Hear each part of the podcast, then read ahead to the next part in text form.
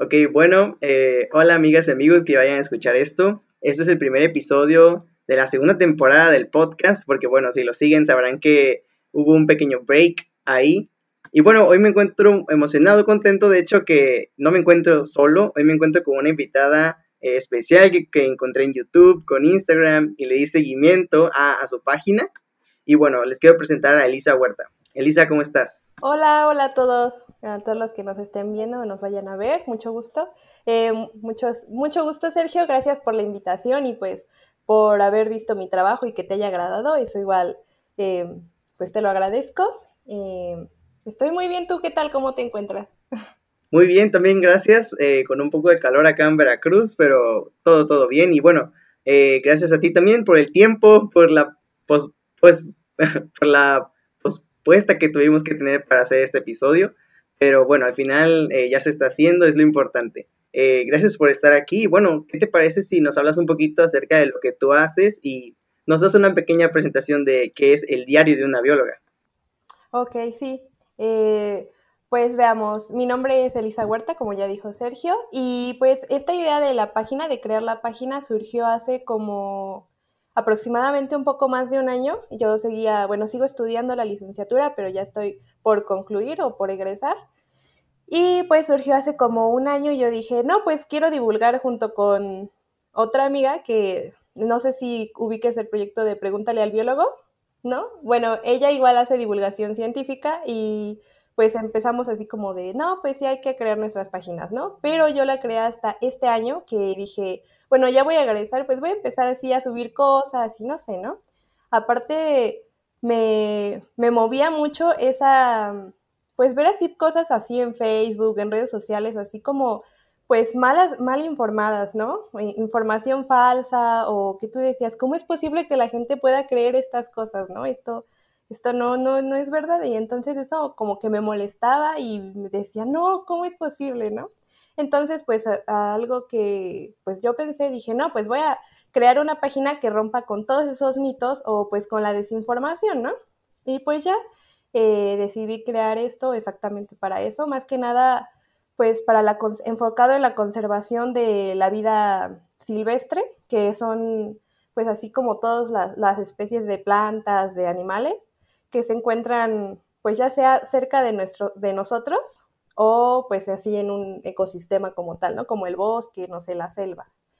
Y pues a eso, ese es mi proyecto, mi proyecto se dedica pues a informar y a, ajá, pues si tú me mandas un mensaje o cualquiera, así cualquier cosa de, oye, es que no sé qué, quiero saber esto de tal especie, pues si no lo sé, lo busco o intento así como responder sus dudas, ¿no? Que no se queden nunca pues con la incertidumbre o con mal informados. Y pues, ¿qué otra cosa? Eh, bueno, yo le puse diario de una bióloga al proyecto porque en primera pues es, eh, lo pensé como, de, veamos, lo pensé como algo que yo voy a hacer siempre o que lo voy a hacer constantemente, ¿no? Y lo que yo les voy a compartir a las personas. Entonces, pues el decir, bueno, es el diario de una bióloga es porque les estoy mostrando una parte o algo de lo que yo pienso acerca de pues la vida, ¿no? Que es la biología. Y pues también le puse diario de una bióloga exactamente para eso, porque, bueno, creo que sí ha funcionado el que vean como la palabra bióloga o biólogo, las personas como que se dan una idea de que, pues si tienen alguna duda, pueden preguntarle a esa persona, ¿no? Entonces, pues, ajá, pues sí, más que nada es acercar a las personas, a la sociedad, a, pues, la ciencia, un poco a eso. Y pues ya ese es mi proyecto. Sí, pues de hecho es muy interesante porque tiene mucha razón en lo que mencionas. En Internet luego siempre hay eh, desinformación y lo hemos visto mucho con esta pandemia, ¿no? Desinformación acerca de que hay remedios que curan y todo, ¿no? Bueno, al final cada quien tendrá su creencia. Pero sí, es muy importante lo que nos mencionas, ya que no hay muchos medios que dan divulgación principalmente a la fauna o a la flora. Muchas veces también eso pasa desapercibido o incluso algunas veces lo vemos, lo admiramos, ¿no? Como de, ay, qué bonito, pero no sabemos el trasfondo que hay detrás de todo ello. Eh, y bueno, también eh, me parece muy importante, eh, bueno, un video que subiste del perico, del lorito, de que me compré un nuevo, un lorito para el canal. Ajá, y me parece muy interesante porque, bueno, en México se practica mucho esa cultura de tener animales o animalitos de este tipo cautivos en casa y bueno, son privados de su libertad, sinceramente. Y se, está bien visto porque hay normas que lo regulan, pero bueno, más adelante, ah, ¿qué te parece si nos platicas ah, acerca de eso? Bueno, eh, también yo quería preguntarte, eh, sí, quería preguntarte, eh, por ejemplo, a alguien que nos vaya a escuchar, quizás se quiere dedicar a la biología o, algo así, ¿qué se necesita para estudiar esta parte de la biología? bueno, mi universidad, yo estudié en la Universidad Autónoma del Estado de Hidalgo y en esta universidad pues los requisitos para ingresar es hacer el examen, ¿no? El examen que te haces, eh, bueno, que aplicas en cualquier otra universidad y pues para quedar, ¿no? Pero pues ya conforme vas pasando, bueno, para ingresar más bien necesitas pues pasar eh, los exámenes, las, ya sea lo de inglés, debes de saber el inglés. Y si no lo sabes muy bien, pues muy bien, pues al menos manejarlo, ya que pues la biología, yo creo que no solo la biología, sino muchas ciencias, el idioma, el primer idioma donde se escriben muchos artículos, eh, pues sí, el, idioma general de toda la ciencia es el inglés, ¿no? Entonces yo creo que es fundamental esta parte. Eh, ¿Qué otra cosa? También necesitamos para ser unos buenos biólogos, o bueno, no buenos biólogos, ¿no? Para pues seguir con esto de la biología, eh, ser curiosos, ser mm, críticos, eh, nunca quedarnos así como con la duda, pero yo creo que eso es como aptitudes que más que nada pues cualquier científico debe de, llevar a cabo, ¿no? pues debe de caracterizarlo. Tal vez en ciertas partes más, tal vez en ciertas partes menos. Yo creo que igual, si quieren estudiar biología, igual tengan en mente que van a leer un montón. O sea, eso sí, pues sí, eso es de ley, ¿no? Em, ¿Qué otra cosa? Aunque digan que los biólogos no vemos matemáticas, sí, también vemos matemáticas. bueno, tal vez no como un físico. Sí, exactamente. O sea, eh, esta parte de las matemáticas son bien importantes porque si queremos hacer un estudio de cualquier cosa, eh, pues se necesitan las matemáticas para confirmar dicho estudio, ¿no? Para que sea verídico. Entonces, pues, eso siempre, siempre, siempre van a estar ahí. Sí, además, eh, como mencionas, todos los requisitos, se podría decir de esa manera, ¿no? Esas aptitudes que tienes que tener, pues, para dedicarte a algo que vas a hacer probablemente toda tu vida. Quién sabe, luego la vida da vueltas, pero primordialmente si estudias algo es porque a eso te vas a dedicar. Eh, y también yo creo que devoción, ¿no? Amor por, por todo lo que haces en este caso, eh, a la flora, a la fauna y a todo lo que nos has mencionado que abarca lo que es el estudio de la biología. Ajá, sí, bueno, eh, bueno, de hecho, la biología como tal, mi licenciatura es muy, muy, muy amplia. Yo creo que es como la física, ¿no? O sea, hay de dónde agarrar, hay muchas ramas. Eh, pues, ah, de hecho, ahí mismo en la universidad hay aquellos que se dedican enfocados así como en la microbiología, en la biotecnología, en la evolución, no sé, en la sistemática. La sistemática es eh, el área donde pues em, agrupan y, ven como la relación que tienen cada organismo entre sí, entre ellos. Eh, no sé, hay de todo, la conservación eh, y ya de ahí se va diversificando, depende pues qué bicho te guste, ¿no? Igual recordemos que no solo hay animales y plantas, igual es, hay hongos, bacterias, virus y pues eso los biólogos igual lo hacemos, pero pues igual tenemos que enfocarnos, ¿no? De hecho, a la mitad, bueno, al menos en mi licenciatura, a la mitad eh, ya decides como a qué área te vas a ir y ya de ahí te vas enfocando. Bueno, de hecho tú este, me comentabas que te dedicabas al área de los insectos principalmente. Eh, ¿qué, ¿Qué nos podrías pues en base a la experiencia que has vivido tú en esa área que es la que más te gusta, eh, ¿qué nos puedes hablar acerca de eso? ¿Cuál es la importancia que ellos tienen en nuestro entorno? Y bueno, ¿qué, qué, nos podrías compartir tú sobre los insectos? Uy, eh, pues de ellos hay muchas cosas, pero a ver, yo creo que la importancia de los, bueno, primero hay muchísimos insectos, ¿no? O sea, eh, el grupo de los insectos son pues aquellos, lo que lo caracteriza a los insectos son aquellos organismos que están divididos en tres, que es este, la cabeza, abdomen, tórax y abdomen, perdón, y tienen tres, tres pares de patas, o sea, en total tienen seis patas, ¿no? Eso, eso es un insecto. Una araña, pues no es un insecto, es un arácnido, ¿no?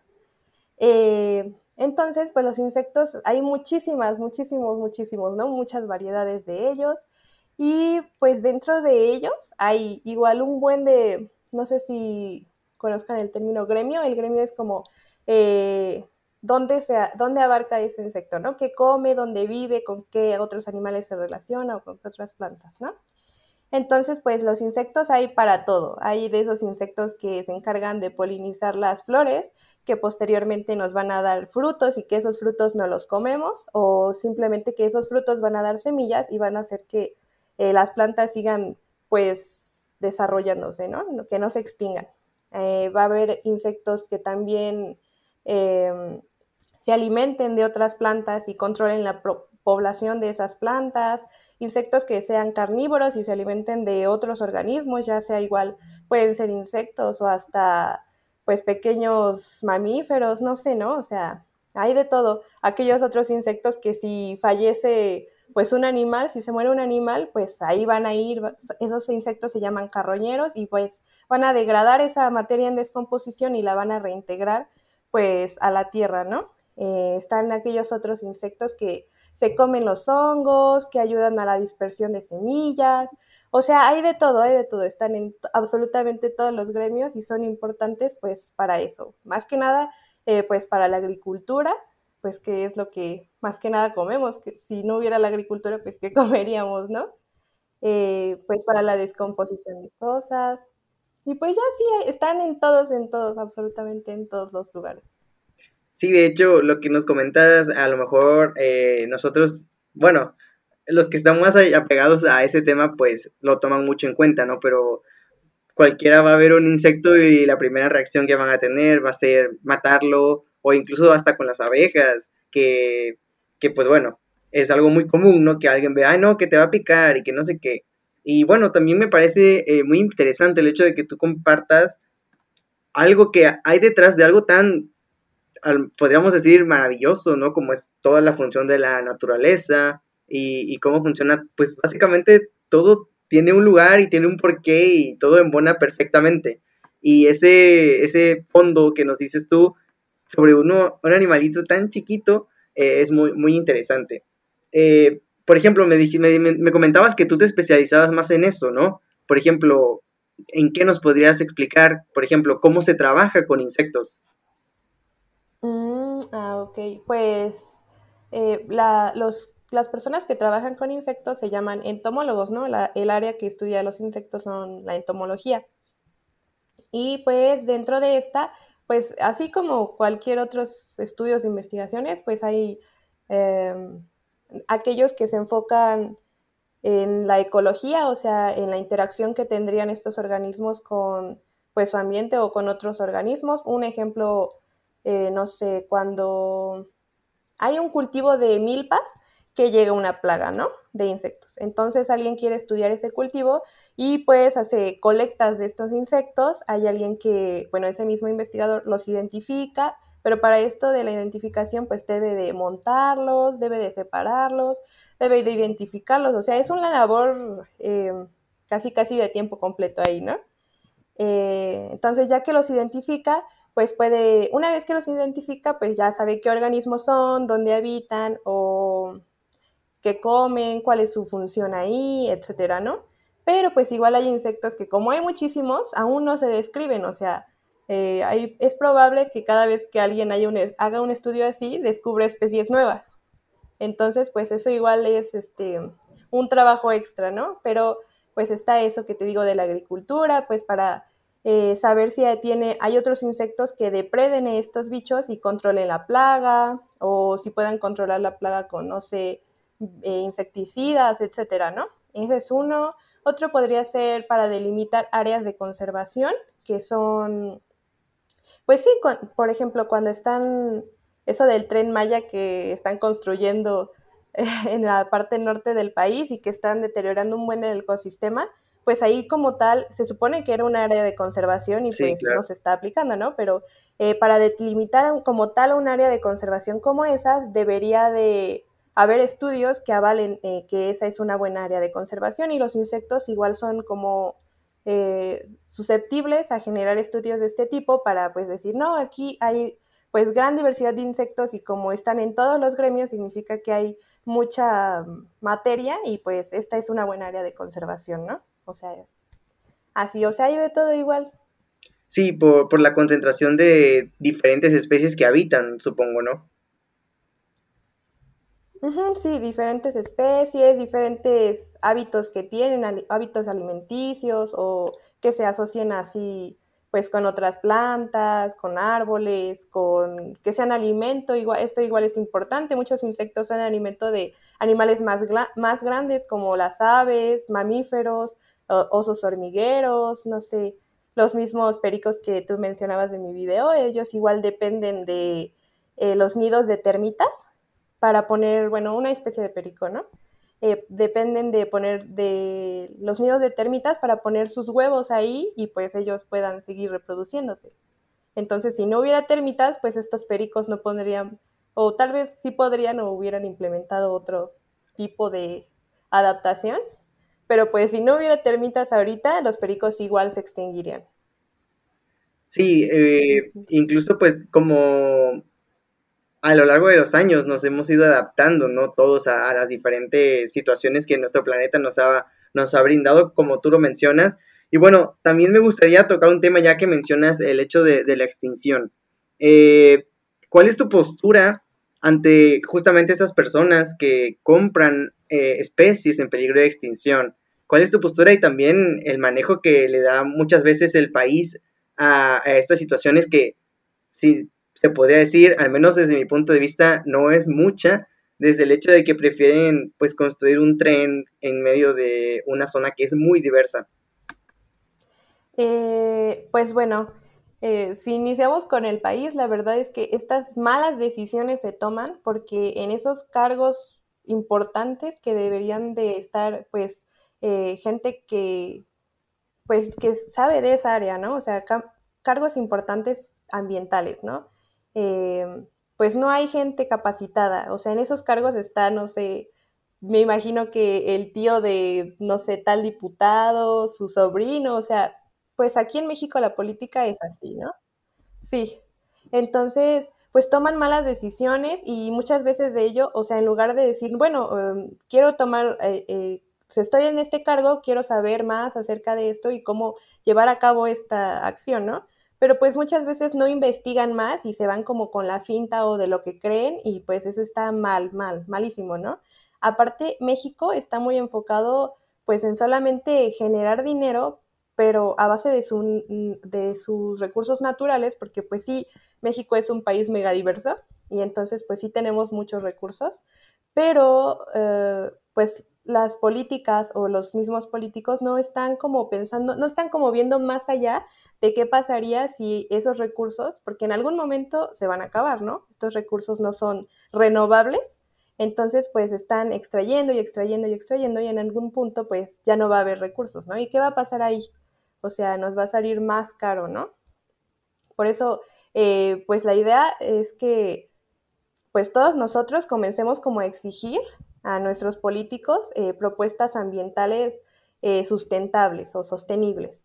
Porque pues sí puede que sea más caro, pero a largo plazo pues nos ayudaría muchísimo. O sea, imagínate que, o sea, con esto del aguacate igual es un súper super problema y pues, ¿quién no consume aguacate, no? O sea, hasta yo. Pero pues ahí hay que como implementar mejores medidas eh, por ejemplo, yo eso, que te digo eso del aguacate, pues yo ya dije, no, pues si consumo aguacate voy a plantar mi planta de aguacate, ¿no? Y sí, ya, ya la planté y pues ya espero que en algún momento den aguacates y ya no, em, pues seguir como contaminando más, ¿no? Y bueno, con respecto a lo que decías de esto del tráfico de especies y de la extracción y etcétera, pues mi postura ante esas personas sería, en primera, ¿para qué quieren una especie que está amenazada, ¿no? O sea, solamente porque pues muy pocas personas las tienen o porque, no sé, se sienten solitas o no sé, ¿no? Eh, las razones que ellos tengan para adquirir una especie de estas, pues, pues ya será muy su problema, ¿no? Pero sí hay que tomar en cuenta, pues, que apoyan a el tráfico ilegal. O sea, yo sé que muchas veces muchas personas han dicho así, se han quejado, ¿no? Por ejemplo, del narcotráfico, de las drogas y así. Y pues esto de las especies es lo mismo. O sea, igual es narcotráfico, o sea, o de aquellas, o se quejan de aquellos que hacen la trata de personas, eso igual es narcotráfico, ¿no?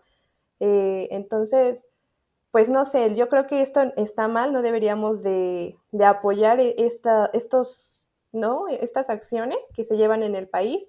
Em, igual hay, por ejemplo, para aquellas personas que quieren a fuerzas un perico, o sea, que dices, no, pues yo me gustan mucho los pericos, quiero tener uno y así, ¿no? Y pues eh, los pericos que se encuentran en México, o sea, las 22 especies que están en México, pues todas, todas, todas, es ilegal poseerlos ya sea dentro o fuera de México. Eh, solamente se permite la extracción si se está estudiando, se está investigando pues esta especie, ¿no? Pero hay otros pericos que no son ilegales tenerlos, ¿no? O sea, esos pericos no son ilegales porque pues hay un lugar donde se encargan de cuidar y reproducir a estos pericos para que pues no se extingan y de ahí los pueden adquirir, ¿no? Yo les recomendaría a las personas que pues a fuerzas quieren tener un perico, no sé, un mono araña, que esos igual están en categoría de riesgo y es ilegal poseer alguno, pues que busquen otros, em, otras alternativas de animales. Igual hay monos que se comercializan de manera legal y pues para esto pues deben de buscar, ¿no? Deben de decir, no, pues yo quiero tal animal, estos animales que pues son legales y que probablemente no sean eh, del país, se les considera como especies exóticas. Tú puedes tener una especie exótica como mascota, pero antes de eso pues necesitas varios requerimientos como es el permiso, eh, de que pues es legal, es de procedencia legal y pues de dónde salió, puede ser de una UMA, de una PIMS, que son lugares donde eh, aprovechan a estas especies, bueno, las reproducen y pues así las aprovechan. Y pues también debes de tener pues ya el área delimitada para pues tu mascota, ¿no? O sea, ¿qué, qué va a necesitar para su bienestar? Eh, y ya después de eso, ah, bueno, su alimento y todo eso. También tienes que tener pues un veterinario especializado en fauna exótica, o sea, en tu especie, porque pues es cierto que los veterinarios pues sí pueden ser muy buenos y lo que sea, pero los veterinarios, así como los biólogos, se especializan en una rama de la veterinaria, o sea, no puedes decirle a un veterinario de, creo que se llaman especies pequeñas, que son eso de perros y gatos, que te vaya a cuidar una iguana, ¿no? O sea, a decir, yo no sé nada de iguanas, no sé, dale suero, o sea, no, no, no, eso está malísimo. Debes de tener un veterinario pues que esté enfocado como tal en la fauna exótica que vas a tener, en la mascota exótica. Entonces, pues sí. Y ya después de todos esos requerimientos. Sí, claro, es como. Ajá, sí, pues ya después de todo sí, eso, coméntame, coméntame. Ok. Ahora sí que iba Ok, pero sí es un proceso muy largo.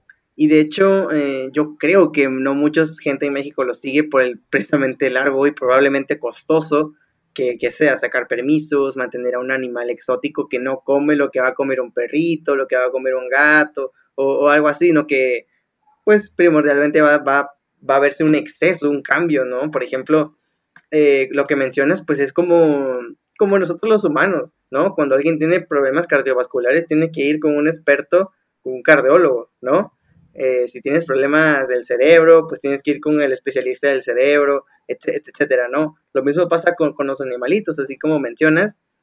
Y bueno, a mí también me ha llamado mucho la atención recientemente en redes sociales, ¿no? Resultó el caso de un tipo que tenía tigres en su casa, entonces, no sé, creo que eso no debería ser ni siquiera posible aquí en México porque podrás tener un área delimitada, pero ese animalito va a crecer evidentemente y es un animal salvaje que, bueno, puede matar o comerse a una persona. Bueno, no matar, sino agredir, ¿no? Porque es su naturaleza. Ellos están acostumbrados a, pues, cazar así. Es la vida silvestre, la vida salvaje.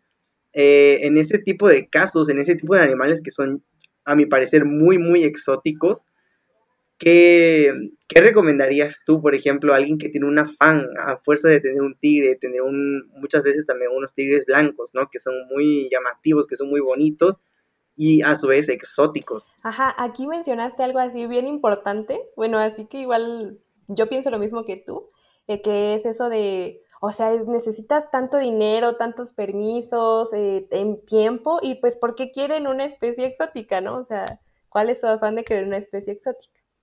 Y pues sí, sí es cierto, yo igual lo veo así, pero pues quien, hay quien dice, no, pues sí me gusta este animal y lo quiero cuidar y lo cuidan bien y así, ¿no? Y es legal, o sea, eh, por ejemplo, hay biólogos, yo tengo compañeros biólogos que ya tienen así como varias especies de serpientes o que están creando como, eh, ay, no sé, como su museo de entomología, o sea, tienen así como varios insectos, igual que los crían, así, o sea, eso igual, bueno, algunas especies son igual silvestres de aquí de México y otras son exóticas de otros lugares, pero pues eso igual está permitido, ¿no? Porque les están dando vida digna y pues aunque los tengan ahí encerrados, pues los siguen reproduciendo y pues, em, o sea, no están, em, están favoreciendo pues su diversidad genética, ¿no? Y más, más población.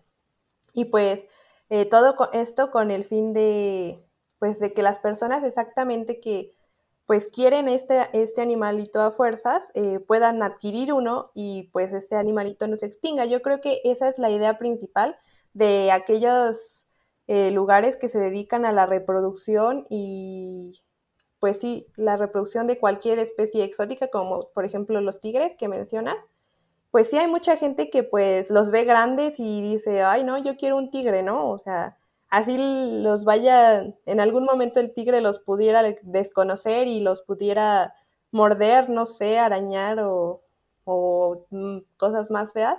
Ellos están pues fascinados con su tigre y hay tigres que igual son muy eh, mansitos y pues no pasa nada, ¿no? Eso igual depende pues de la crianza que le den a esta mascota, pero eh, como digo, hay, siempre, va a haber, siempre va a haber personas que a pesar de todo o sea, a pesar de que digas que no, ¿cómo es posible que tengan animales? Pues van a querer a fuerzas el suyo, ¿no? Y pues para estas personas, eh, pues hay estos lugares para que puedan ir a comprar su animal y pues puedan tenerlo como mascota. Yo la verdad sí estoy a favor de pues de la tendencia de especies exóticas siempre y cuando pues lo cuiden bien, que tengan pues todos sus papeles, que tengan su veterinario, como ya te mencionaba, o sea, que se vea que pues sí van a tener bien a este animal y que no va a ser eh, nada más así como de, por ejemplo, luego veo en Facebook que me da mucho coraje eso, la verdad. Pero luego veo en Facebook que ponen así, estoy en un grupo de pericos y cotorros y así, ¿no? Eh, y diario, diario, de verdad, diario. La gente pone así de, ay, me regalaron esta especie de, ¿qué especie? Me regalaron este periquito, ¿qué especie es y qué le tengo que dar de comer? Y yo así de, o sea, ya tienes el perico y no sabes ni qué onda, ni qué, ni qué es esto y ya lo tienes ahí, ¿no? O sea, ¿qué tal si necesita, no sé, ajá, exacto. O sea, eso no, eso está mal, eso no debería de pasar y pues eh, no lo hagan, quien nos esté viendo o nos vaya a ver, no lo hagan, no compren eh, animales sin, permisos legales o que sean procedentes del tráfico ilegal de especie, porque pues esto igual es un problema muy, muy fuerte, ya que pues al que, al que tú tengas un perico, un mono araña o no sé, alguna especie eh, que es extraída, eso significa que pues los, mm, pues las personas que extraen a estos animales pues tienen que matar así como a un buen de, otros animales, ¿no? Tienen que entrar, es, es, probable que hasta los mismos pobladores cerca de ahí los amenacen, o sea, es toda una mafia. Eh, entonces, pues, ¿cómo contrarrestar esto? Pues dejando de comprarles estos animales, ¿no? O sea, no apoyando estas actividades. Sí, por supuesto. Y de hecho también entra en muchos casos como la deforestación, ¿no? Todo por el afán de obtener una especie que está en peligro de extinción. Eh, al deforestar también estás eliminando la casita o el hábitat de otras especies que pues no, no puedan tener en cuenta, eh, obviamente, porque pues no les interesa eh, lo más mínimo eh, pues los animales, ¿no? Las especies que se tratan de traficar. Y oye, y por ejemplo, ahorita que mencionabas de que si alguien que nos vea que no compre y si ya tiene una, ¿qué puede hacer? Ah, pues mira, ahí tendría que eh, estar pues varias cosas en cuenta. La primera sería cuánto tiempo lleva teniendo esta mascota. Eh, la segunda sería pues en qué edad adquirió esta mascota o cómo fue que la adquirió. o sea, por ejemplo, si es un polluelo, y pues no lleva tanto tiempo, eh, está a tiempo como de llevarla a una, hay, aquí puede llamar a Profepa, así te metes así a la página, buscas así en Google, Profepa y te aparece así la página oficial o puedes buscar Profepa números y ahí te aparece o Profepa denuncia. Eh, tú pones así las palabras y te aparece la primera o segunda, el segundo link que te aparezca, te metes y ahí te aparecen todos los datos, ¿no? O sea, denuncia, quiero entregar un ejemplar, eh, no sé. Y pues ya eh, tú envías así como pues, o tú marcas y dices, yo tengo un ejemplar de tal especie y así, y pues la quiero entregar y pues igual te aparecen ahí los números que están cercanos a donde vives y pues ya puedes ir a entregar, esa sería una opción o también puedes buscar así mismo en internet si hay una, por ejemplo, en Pachuca hay un lugar que se llama Invictus que es de que rescatan fauna silvestre y en ese lugar igual pues podían ir a entregar así como pericos, de hecho eh, los iban a entregar en mal estado, eso me lo contó una amiga que igual de la licenciatura, que ella estuvo haciendo su servicio social ahí, y pues iban a entregar así animales de todo tipo, ¿no? Así en súper mal estado y pues lamentablemente pues algunos no sobrevivían, otros sí, y pues los, eh, los tenían ahí en rehabilitación, etcétera, ¿no? Entonces pues se puede hacer eso, sí, sí hay lugares donde entregarlo. Y si ya llevas más de, no sé, o sea, si ya llevas más de tres años, yo creo, con esta especie, eh, pues igual lo ideal sería que lo, lo dieras a, en estos, a estos sitios, porque pues como digo, estos sitios son zonas eh, donde van a tener a los pericos y es probable que pues podrían servir como para reproducirlos y que al reproducir un perico pues hace que nos extingan. Eh, pero si ya tienes muchos, muchos años con estos pericos, porque los pericos son aves muy longevas, eh, entonces pues ya, lo mejor sería que te quedaras con tu perico, ¿no? O sea, muchos años me refiero, no sé, más de 10, 12 años. Eh, porque pues sí, hay, es muy común que haya personas que tengan pericos así desde hace muchísimos años, ¿no? Y bueno, también garantizarle, ¿no? Que una vida digna al animalito, eh, siempre tenerlo cuidado, alimentarlo y también darle espacio libre, porque la verdad los tienen enjaulados en unas jaulas bien pequeñitas, y la verdad es, es, crueldad al final de cuentas porque no te pones a pensar en lo que el animalito está sufriendo. Y bueno, también eh, es importante lo que mencionas porque supongo que al momento de que lo entregas a las autoridades competentes, eh, no, no se podría reintegrar estas especies a su hábitat natural. ¿Qué proceso tendrían que pasar estas animales para poder volver a donde algún día ellas fueron extraídas? Uy, pues el proceso así es, la verdad es muy largo como te digo, eh, estas, estos lugares donde rescatan a fauna silvestre, pues eh, primero los tienen ahí, bueno, los checan, ¿no? Ahí siempre va a haber un veterinario especializado donde pues va a checar que este, el ejemplar esté en buenas condiciones, que no esté dañado, porque hay muchas personas, aquí igual entra esa parte que tú mencionas del bienestar animal, ¿no? El bienestar animal no es darle golosinas a tu mascota o sea, yo he visto muchos videos en TikTok donde las personas tienen monos y les dan huevos kinder, chocolates. O sea, eso está mal, mal. Eso, en primera, eso es algo que el mono no va a poder procesar, ¿no? Entonces, pues se va a acumular y se va a enfermar, o sea, se puede enfermar del hígado, del riñón y se les puede morir. O sea, eso no es bienestar animal. Eso no es pensar en tu mascota, eso es, pues, pensar en lo que te entretiene a ti, ¿no? No sé. Eh, entonces eso es importante, eh, darle un bienestar, pues, pues lo que ellos coman, ¿no? Un lugar digno, etc. Eh, de aquí, pues ya una vez que lo llevaras ahí a esas zonas donde los rescatan a la fauna, pues pasa así por procesos. primero, pues te digo, los ven que esté bien y así. Luego los pasan así como a un área delimitada donde pues va a estar un tiempo de aquí a que se acostumbre, lo van a ir empezando así como, como acercar a otras especies, a otras, más bien a otros ejemplares de su misma especie, si hay esos ejemplares en ese sitio.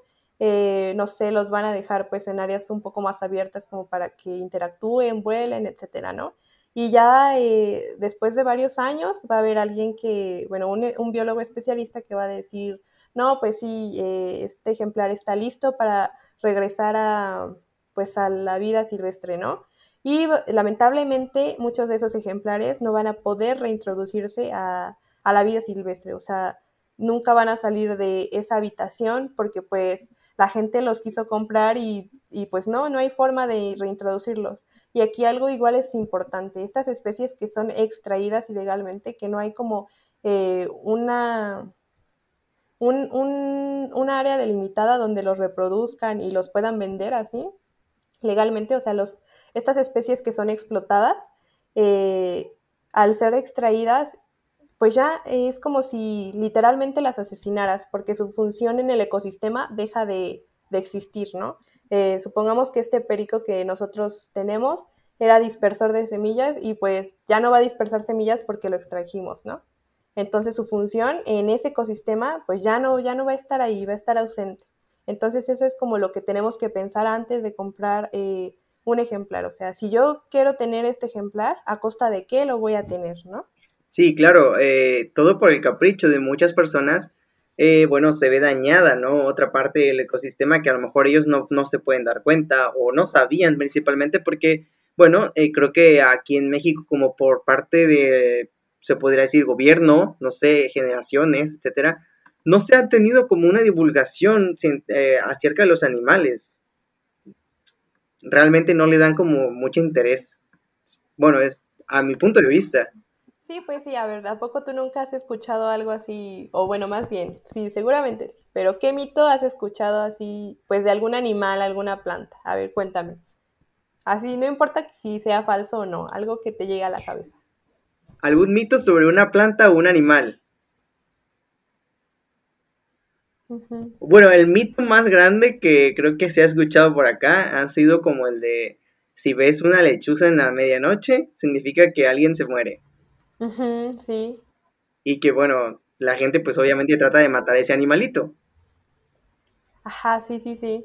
Pues todos esos mitos yo creo que son eh, heredados de las creencias y de la cultura de nuestros padres, de nuestros abuelos, ¿no? Porque como no conocían esas especies y pues esto igual tiene mucho que ver como con la religión, de que todo lo que vemos mal es, es del diablo, ¿no? Eh, entonces, pues yo creo que por eso asociaban como lo desconocido con algo malo, ¿no?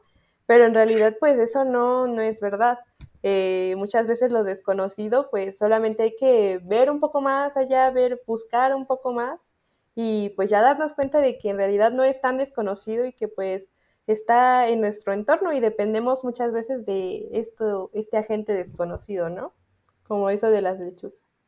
Sí, exacto. De hecho, lo que mencionas eh, me parece muy acertado porque sí, o sea, ha sido generaciones tras generaciones, como que eh, un México un poco extraño, ¿no? Como aquel de, creo que de antes de 2000, era un México muy raro, eh, un país, creo que muy, no sé, en una situación donde la educación no era tanta o gran parte de la, de la población no tenía acceso a, la educación, ¿no?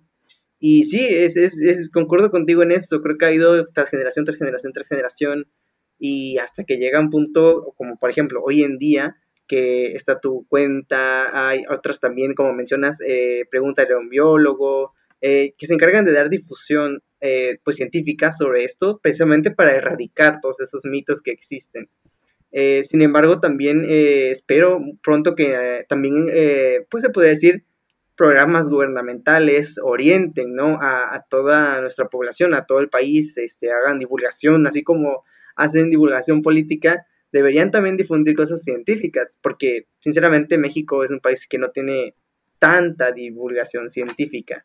Eh, de hecho, eh, con esto de la pandemia, eh, vi un estudio que a la población mexicana, aproximadamente el 70% de, de los encuestados, los científicos les parecían peligrosos. En serio, ahí entraríamos otra vez con eso de, em, de, de lo que es desconocido es malo, ¿no? Yo creo. Sí, exactamente. Y bueno, creo que eso sí ha sido un problema aquí en México, también para que no, bueno, el potencial obviamente que se tiene, sin embargo, pues los recursos o la divulgación o el apoyo no es el, esperado, ¿no? Y bueno, también eh, me gustaría tocar un tema contigo, hablando ya de otros, igual con más este, de animales.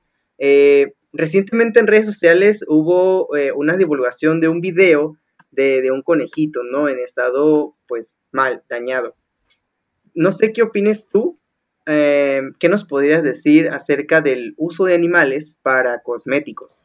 Ah, pues eh, este es un tema un poco complicado, pero eh, la verdad es que en México es ilegal, o eso también es ilegal, utilizar, antes sí se permitía, pero actualmente pues ya no, ya no se puede, ¿no? Es ilegal utilizar este tipo de animales, ya sea ratones, conejos, como pues de experimentación para este tipo de, de, de maquillajes, ¿no? De, productos. De productos. Entonces, entonces, ay, perdón, creo que están aquí echando cohetes exactamente de las campañas políticas. si se escuchan, una disculpa.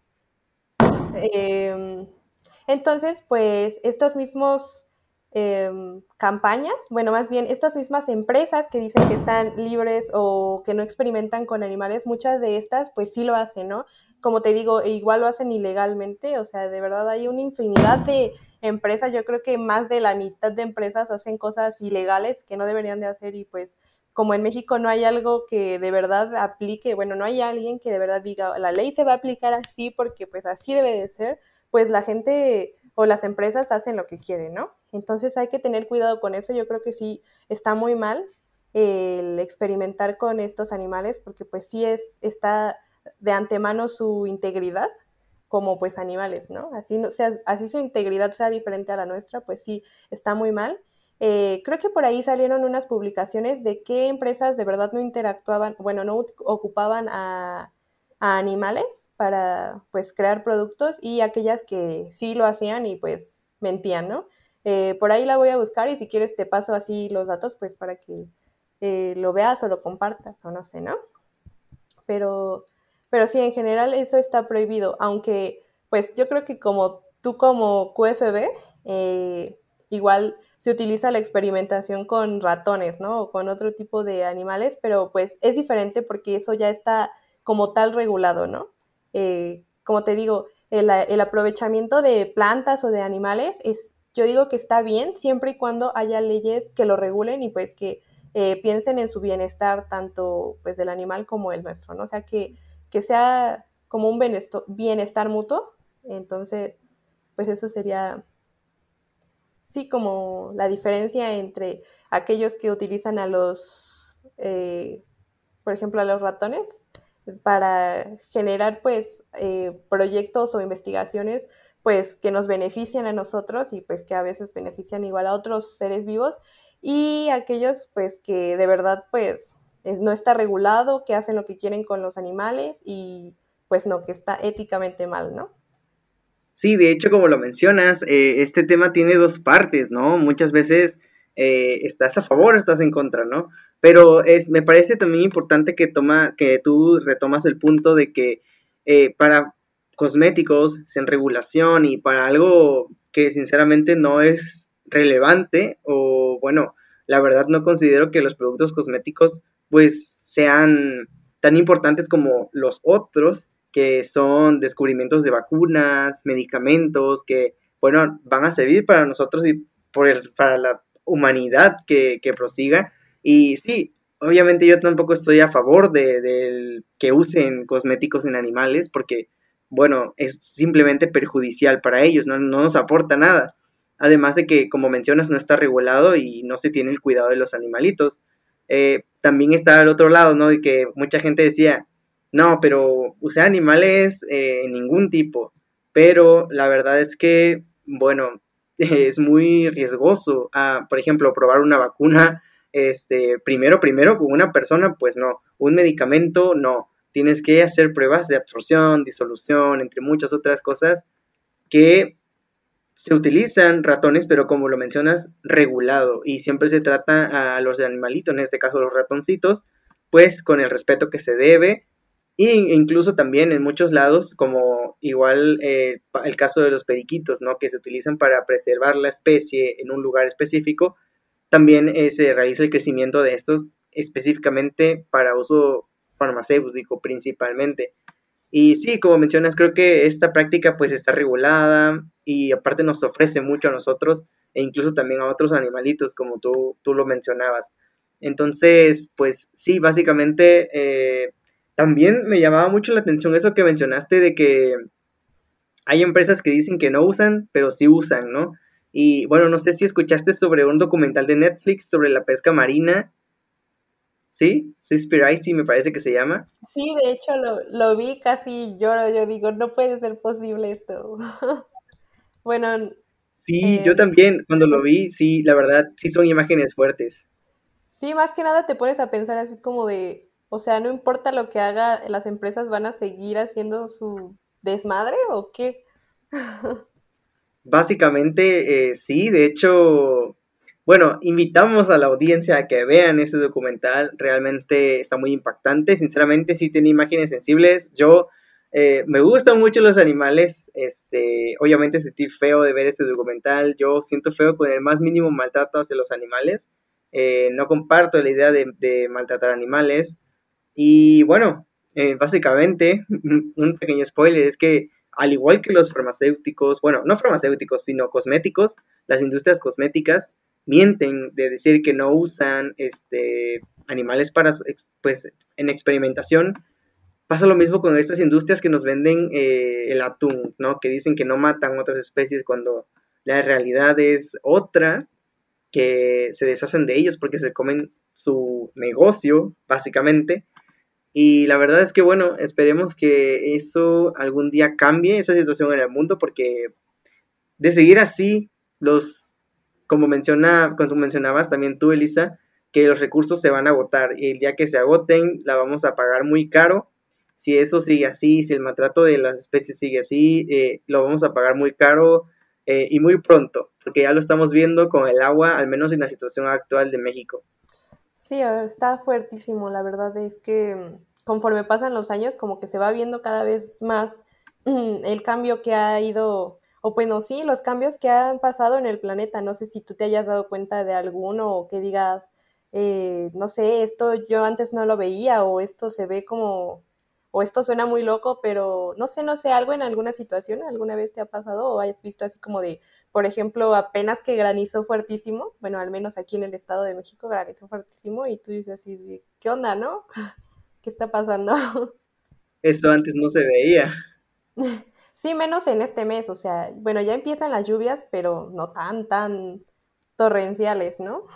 Sí, y bueno, a mí me ha pasado a la inversa, porque aquí, pues bueno, en mi ciudad hace mucho calor, ¿no? En Veracruz hace mucho calor, pero hay ciudades en las que realmente ibas hace algunos años, la máxima era de 26, ellos ya tenían calor, e incluso la Ciudad de México, ¿no? Que en noticias, bueno, es bueno, lo que pasa en Ciudad de México siempre es noticia, ¿no?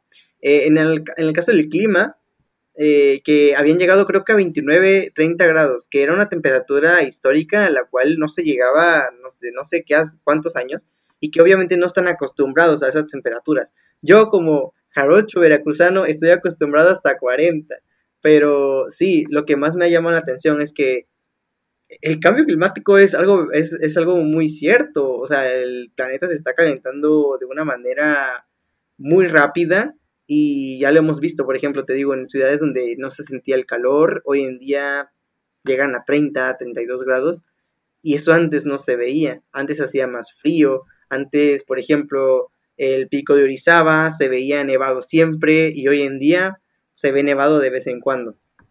sí, pues sí. Eh, más bien eh, se está, bueno, las temperaturas se están como desplazando hacia abajo. O sea, los polos nortes pues igual se están descongelando, o sea, va a haber muchos cambios, eso sí. Y pues con ellos pues igual un buen de mm, devastaciones, inundaciones, eh, tormentas, etcétera, ¿no? Eh, pero pues esperemos que no. Lo que podemos hacer ante esto pues serían em, muchas, muchas, hay muchas alternativas, ¿no? Y tampoco es como que digamos, no, ya me voy a poner mi casita de adobe, no voy a eh, consumir internet, no voy a consumir luz, eh, o sea, tampoco se, vaya, se vale así está totalmente radical, ¿no? O sea, decir, no voy a contaminar nada, ¿no? Bueno, sí se vale, pero pues no es lo ideal, ¿no? Aquí lo ideal sería como agarrarnos una vertiente así, porque hay muchas formas de evitar contaminar tanto, ¿no? Entonces, pues no sé, si yo digo, yo ya no voy a generar más basura orgánica porque pues esta basura se va junto con toda la basura y queda ahí en los vertederos y se generan pues eh, más contaminación, lixiviado, que es cuando el agua contaminada o todos los residuos químicos se filtran al suelo. Eh, yo, yo decido ya no generar más basura orgánica, ¿no? Entonces, pues empiezas a hacer tu composta y tu, en tu composta, pues sale la tierra fértil y empiezas a plantar tus plantas, ¿no? O dices, bueno, yo ya no voy a eh, contaminar más con aquellos monocultivos, o sea, aquellos eh, miles de hectáreas donde cultivan una sola especie y, deforestan los bosques para cultivar una sola especie de, pues, de algo que requerimos. Eh, y dices, no, pues yo no quiero aportar esto del, mono, del, del monocultivo, perdón, y decido plantar mi propio huerto, ¿no? O sea, no sé. O, aquel, o puedes igual decir, no, pues yo ya no voy a consumir absolutamente nada de plástico o de desechable. Entonces, pues agarras y dices, no, pues voy a llevarme mi botella de agua a todos lados. Ya no voy a comprar botellas de plástico que voy a desechar eh, cinco minutos después de que me la tome, ¿no? O no sé, voy a llevar mi topper a tal lugar para que no me den bolsa de plástico, ¿no? No, no sé. Em, también podrías, ah, hay aquellas personas que dicen, no, yo no voy a comer carne y muchas personas se burlan de estas personas que dicen, no, yo ya no voy a comer carne, ¿no? Eh, pero eso igual ayuda a, a que no, pues sí, a la, comer carne igual contamina muchísimo, ¿no? De hecho, creo que muchas de las actividades o casi todo lo que hacemos contamina, pero es porque está mal empleado, lo vemos como algo que necesitamos y no algo como que vamos a necesitar después. No vemos como que es algo que se debe de regenerar constantemente. Eh, solo lo vemos como que lo extraemos, como que es nuestro. Entonces, esta idea debería de ir cambiando poco a poco. no sé, yo creo que hasta tus abuelitas, cuando, no sé, no, bueno, no tengo idea, ¿no? Pero al menos mis abuelitos eh, son de esas personas que, pues en lugar de utilizar servilletas, utilizan un trapo, ¿no? y lo lavan. O sea, está raro, pero, pero pues eso se hacía antes, ¿no? O sea, en lugar de tener bolsas, pues llevaban así, no sé, sus envases de vidrio, ¿no? O sea, por ejemplo, para lo de la leche, eh, no sé, no sé, no eran, pues no son culturas como que utilizaran y desecharan. Sin embargo, pues nuestra cultura actual es así, o sea, tengo un celular y veo uno nuevo y pues ya quiero comprarlo, ¿no? Y pues, eh, pues sí, sí está bien, pero pues la idea es como que eh, quedarnos con el celular que tenemos y si todavía funciona bien, pues ¿por qué quieres cambiarlo, no? O sea, tal vez eh, ya en un futuro, cuando tu celular ya no sirva bien, dices, no, pues bueno, ahora sí voy a cambiar a uno, pues tal vez mejor o algo que me dé, pues lo que yo requiero, no sé, no sé, ¿no? Sí.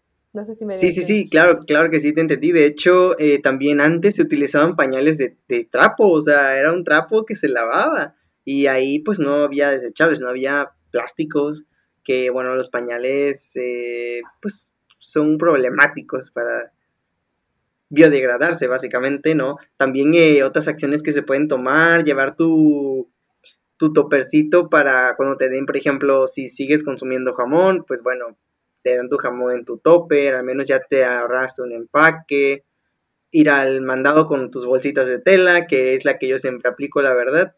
Eh, no bolsas, eh, tratar de reducir y utilizar todo lo que tengamos. De hecho, también mm, en Cancún me parece que hay una empresa que genera gasolina a partir del plástico que recolectan de los mares. Eh, entonces, si se están buscando las, las vías, te digo, en México hay gran potencial como esta empresa que literalmente crea combustibles de la basura y nos da una gran solución a, a este plástico que está en el mar, que va a dar al mar, ¿no? Y bueno, eh, pues sí, básicamente hay que cambiar nuestros hábitos, hay que poner nuestro granito de arena, básicamente, porque así como tú vas a hacer un cambio, va a haber millones de personas que también lo van a hacer. Y bueno, pues hay que comenzar por algo, ¿no? Y bueno, creo que así vamos a finalizar el episodio. Eh, Elisa, muchas gracias por acompañarme acá este, en el episodio. La verdad estuvo muy padre, me gustó muchísimo esta conversación. Eh, muchas gracias por tu tiempo y por compartirnos lo que nos compartiste hoy, que la verdad fue muy interesante. No sé qué más quieras añadir. Eh, no, pues igual, gracias a ti por la invitación. Siempre es eh, un placer. Igual cuando en alguna otra ocasión si se presenta algo o si queremos colaborar en algo, pues igual estoy disponible o dispuesta, no sé. pues sigue con tu página. Yo creo que es importante hacer divulgación de la ciencia, no solamente de, pues, de cómo cuidar al planeta o de la importancia de los animales, sino eh, de toda la ciencia, ¿no? Y yo creo que México es un país que requiere mucho apoyo en esta área y pues ni modo, no queda de otra más que eh, ser partícipes o pues echarle ganas, ¿no? A esto. Y pues gracias por la invitación. Y yo soy Elisa de Diario de una Bióloga y pues así me encuentran en todas las redes sociales. Y pues hablamos de los seres vivos, datos curiosos, tenemos jueguitos cada fin de semana y pues demás. Memes también tenemos, etcétera. Sí. sí, de hecho la página de Elisa, el diario de una bióloga, así la encuentran en Facebook, Instagram y YouTube también. Eh, yo supongo que Elisa va a seguir poniendo material en YouTube. Eh, para que se den una vuelta por su contenido, eh, le echen un ojo a lo que nos va a estar eh, compartiendo posteriormente, que es muy interesante lo de más el ámbito animal, flora, fauna, insectos, que bueno, en lo personal a mí me gusta y habrá quien le guste y por eso también habrá gente que esté escuchando esto hasta este momento, porque le gusta, ¿no? Y, como mencionas, hay que ser partícipes de esta divulgación aunque sea de diferentes ramas, pero hay que hacer algo, hay que hacer algo y tratarlo siempre de hacerlo pues de una buena manera, ¿no? Eh, y bueno, una vez más te agradezco, Elisa, por acompañarme en este episodio.